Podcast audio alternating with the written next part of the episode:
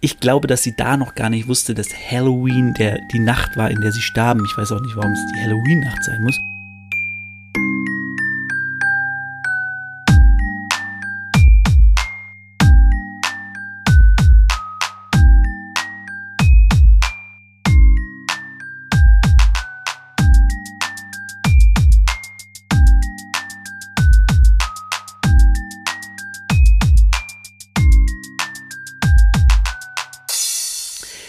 Willkommen, meine Damen und Herren, zu Potters philosophisches Podcast-Programm.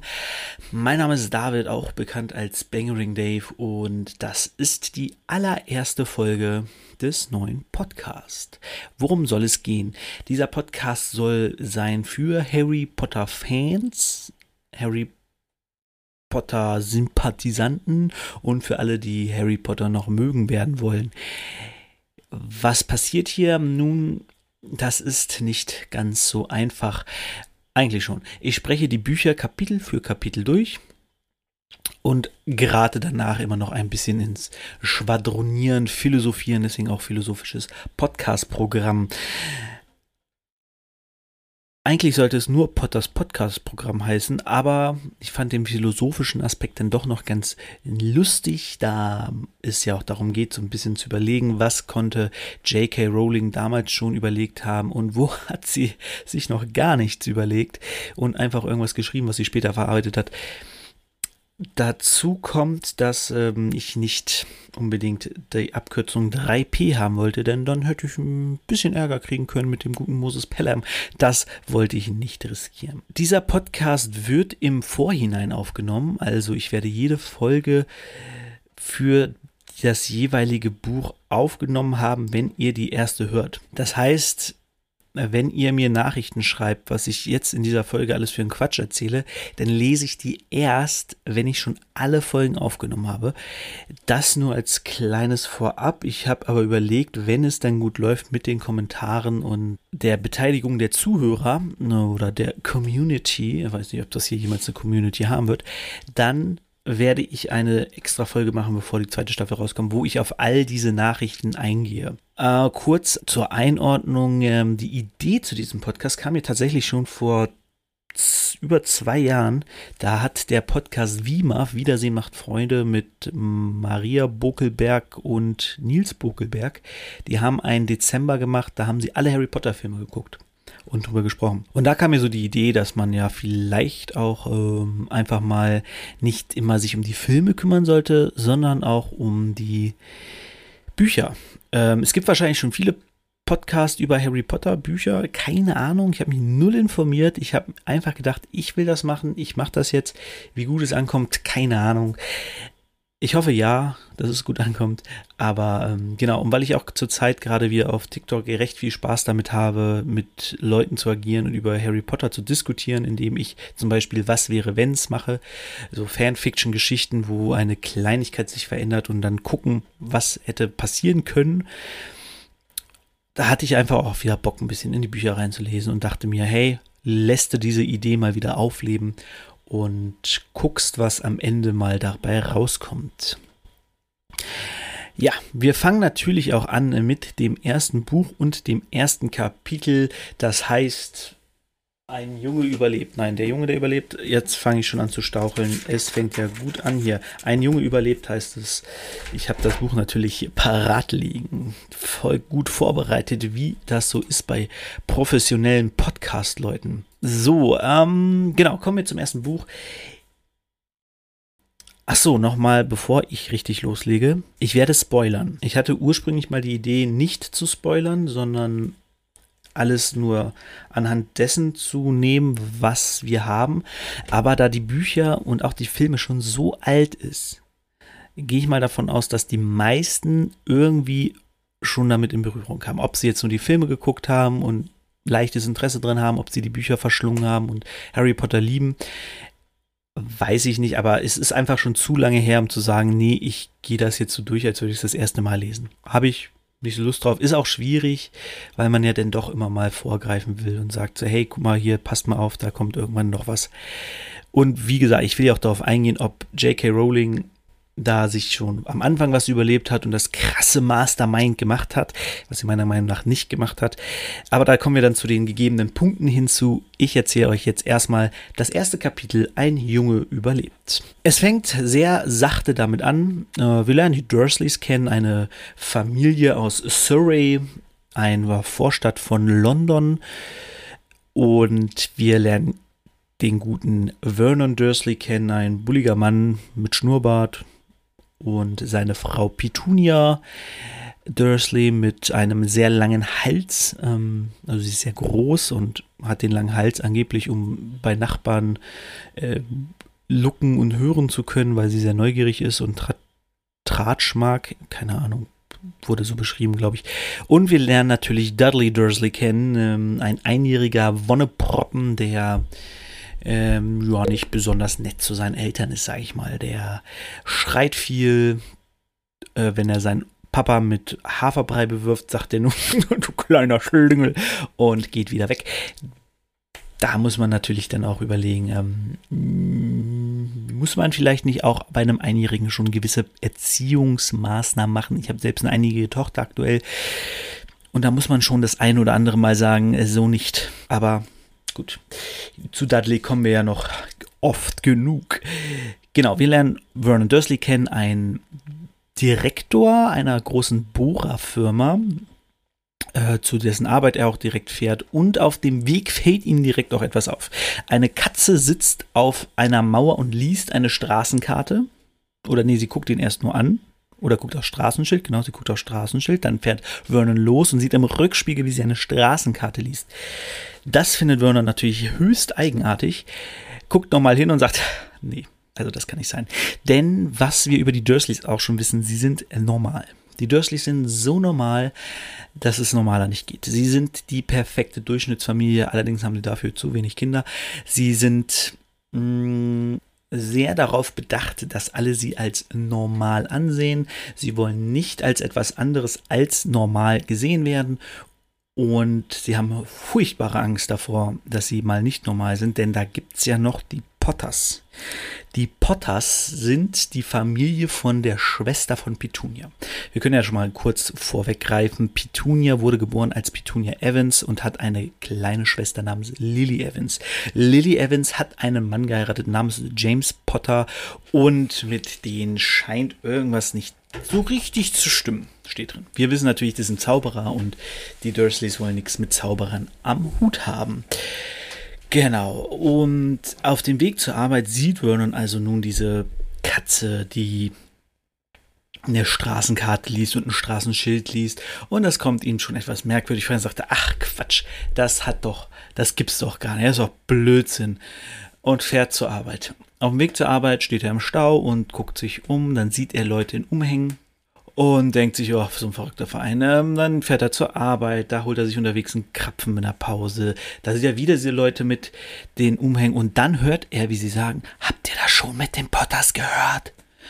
Ja, ihr Sohn Harry. Und er bleibt stehen, denkt sich, Moment mal, hieß mein Neffe nicht Harry Potter? Und er hat gesagt, ach komm, den Namen hat doch jeder achte. Und ähm, genau, überdenkt sich nichts weiter dabei, wollte Petunia eigentlich schon anrufen, sie was fragen, meinte, nee, komm, ist doch Quatsch. Dann beim Abend sie gucken Fernsehen. Äh, das ist auch mit Eulenstürmen irgendwie im Fernsehen und äh, seltsames Wetter, Schnee im, im, Herbst und so. Genau, dann fragt er äh, Lilly, äh, nee, nicht Lilly, sondern Petunia, wie denn nochmal, ähm, ob sie was von ihrer Schwester gehört hat. Die ist da natürlich mega angepisst, weil eigentlich sagt sie, sie hat gar keine Schwester. Und sagt, nee, Warum? Das war ja ihr Sohn, hieß ja, hieß nicht äh, Herbert oder keine Ahnung, was er sagt, äh, irgendein anderer Name. Also, nee, nee, Harry. Also, okay, äh, ja, aber erzählt nichts weiter. Irgendwann gehen sie schlafen, alles cool. Die Katze sitzt aber immer noch vor dem Haus und starrt auf eine Straßenecke, wo auf einmal aus dem Nichts ein Mann erscheint mit einem langen purpurroten Umhang, und einem Bart, der so lang ist, dass er ihn in seine Gürtelschnalle stecken kann. Dazu trägt er hohe Schnallenstiefel und marschiert entspannt durch die Straße. Er holt dann eine Art Feuerzeug raus, macht das Licht aus und ähm, setzt sich dann zu der Katze und sagt, ja, hier McGonagall hätte wissen müssen, dass sie da sind. Dann lernen wir natürlich McGonagall kennen, wir lernen Dumbledore kennen und sie reden so das erste Mal darüber, was eigentlich passiert ist. Ist Voldemort, der große böse Zauberer, ist er weg? Ist er wirklich verschwunden? Oder sind das alles nur Fake-Gerüchte? Dumbledore sagt, nö, sieht ja danach aus, dass er weg ist. Dann reden sie noch so ein bisschen über die Potters. Da gehe ich gleich noch ein bisschen mehr drauf ein. Im Endeffekt sagt sie dann, ja, das sind die schlimmsten Muggel, die sie je gesehen hat. Und hier wollen sie Harry Potter lassen, den kennt jeder bei uns. Und sagt damit, ja, das ist vielleicht ganz gut, dass er von weit weg davon aufwacht und das sind die einzigen Verwandten, die er noch hat. Dann fragt sie ja, wo ist er eigentlich? Er sagt, ja, Hagrid bringt ihn. Hagrid, dem, naja, McGonagall ist kein Hagrid-Fan irgendwie, aber später dann doch, auch ein bisschen seltsam. Und ähm, man denkt so, Hagrid ist ein seltsamer Vogel, dem, dem man nicht trauen kann, aufgrund von McGonagalls äh, Reaktion. Wir lernen Hagrid aber als einen ziemlich coolen Dude kennen später. Ähm, der kommt angeflogen mit einem Motorrad, das ihm der gute Sirius Black geliehen hat. Hier schon mal tatsächlich ein Foreshadowing auf jemanden, den wir erst im dritten Teil kennenlernen. Äh, hat ja aber auch genug Zeit, sich dann eine gute Story für ihn zu überlegen. Ähm, genau, wir hören von Sirius Black, dann übergibt Hagrid Harry an Dumbledore. Der ist inzwischen eingeschlafen, wird vor die Tür gelegt mit einem Brief, der alles erklären soll. McGonagall zweifelt daran, dass der Brief alles erklären kann. Ja, und dann endet das Kapitel. Bei Cold Mirror machen sie dann Klingelstreich und rennen weg. ähm, hier, äh, ja.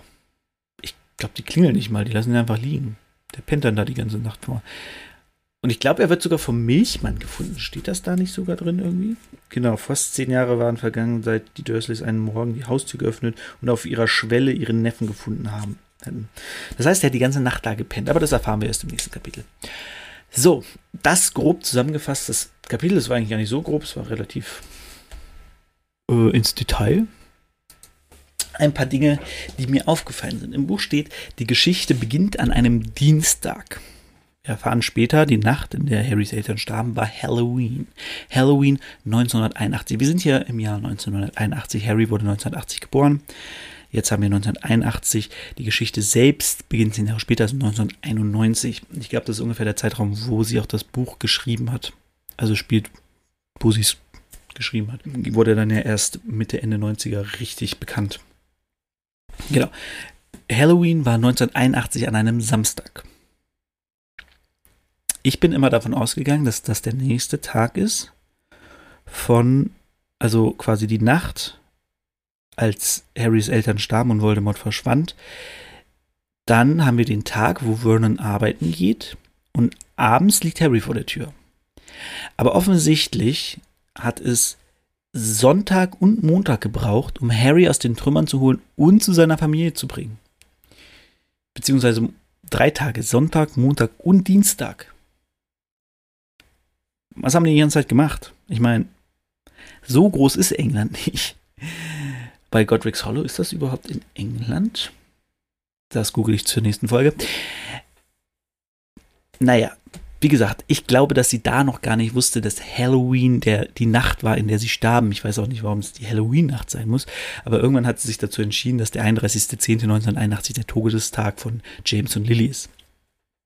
Okay, nicht weiter schlimm.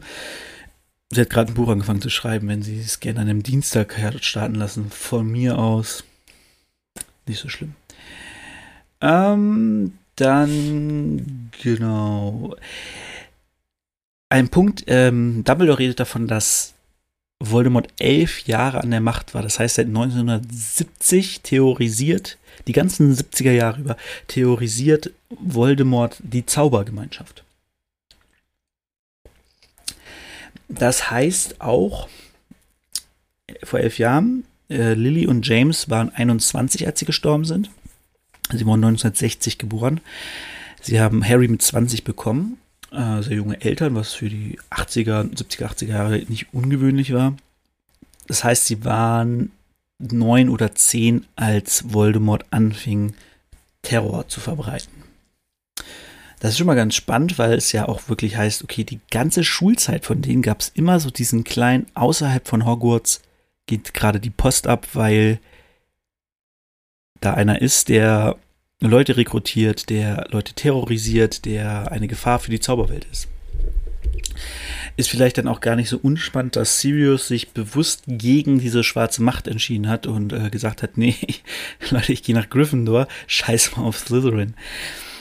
Mm, spricht eigentlich für ihn, weswegen man auch sich später fragt, okay, warum genau ging sie davon aus, dass genau er sie verraten hat?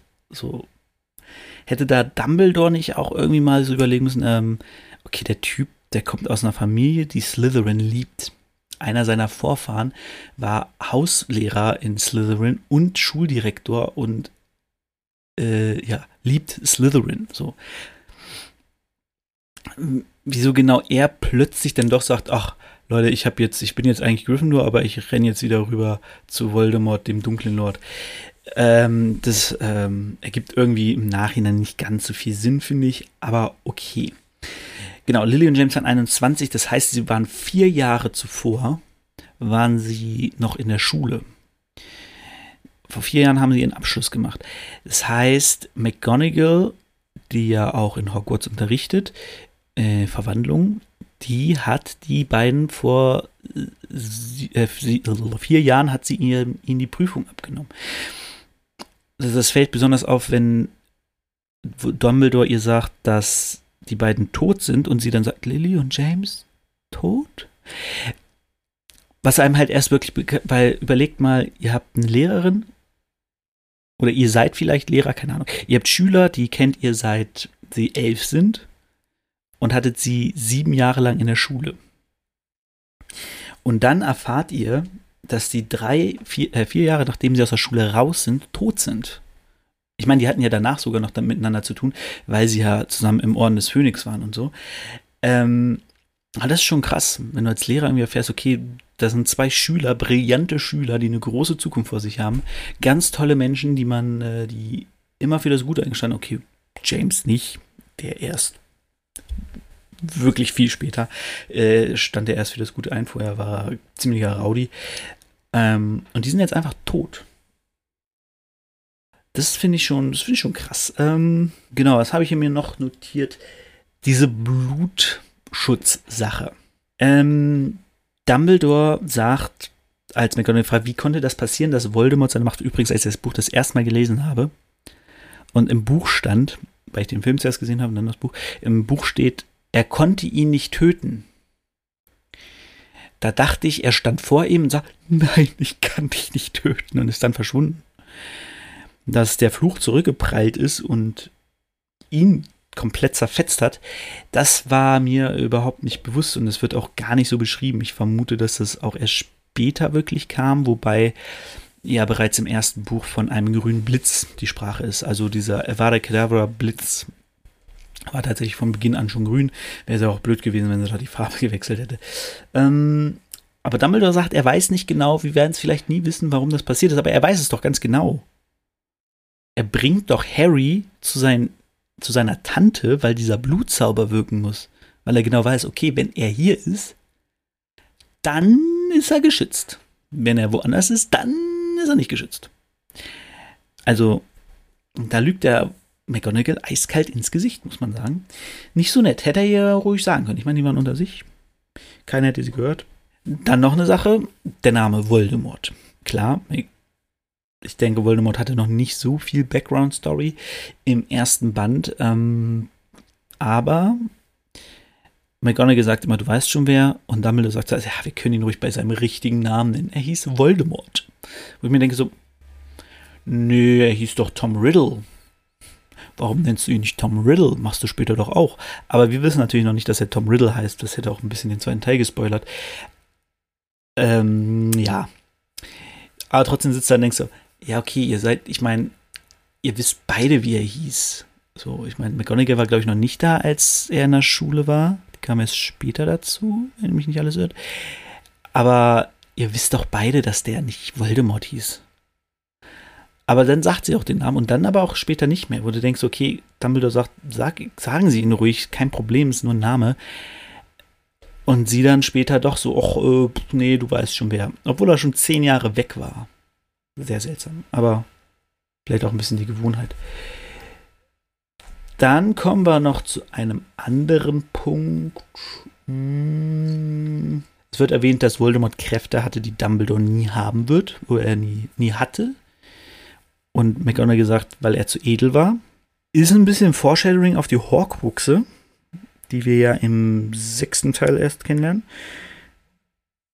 Oder Ende des fünften, da bin ich gerade nicht sicher, ob die vielleicht im fünften, aber ich glaube richtig erst im sechsten. Naja.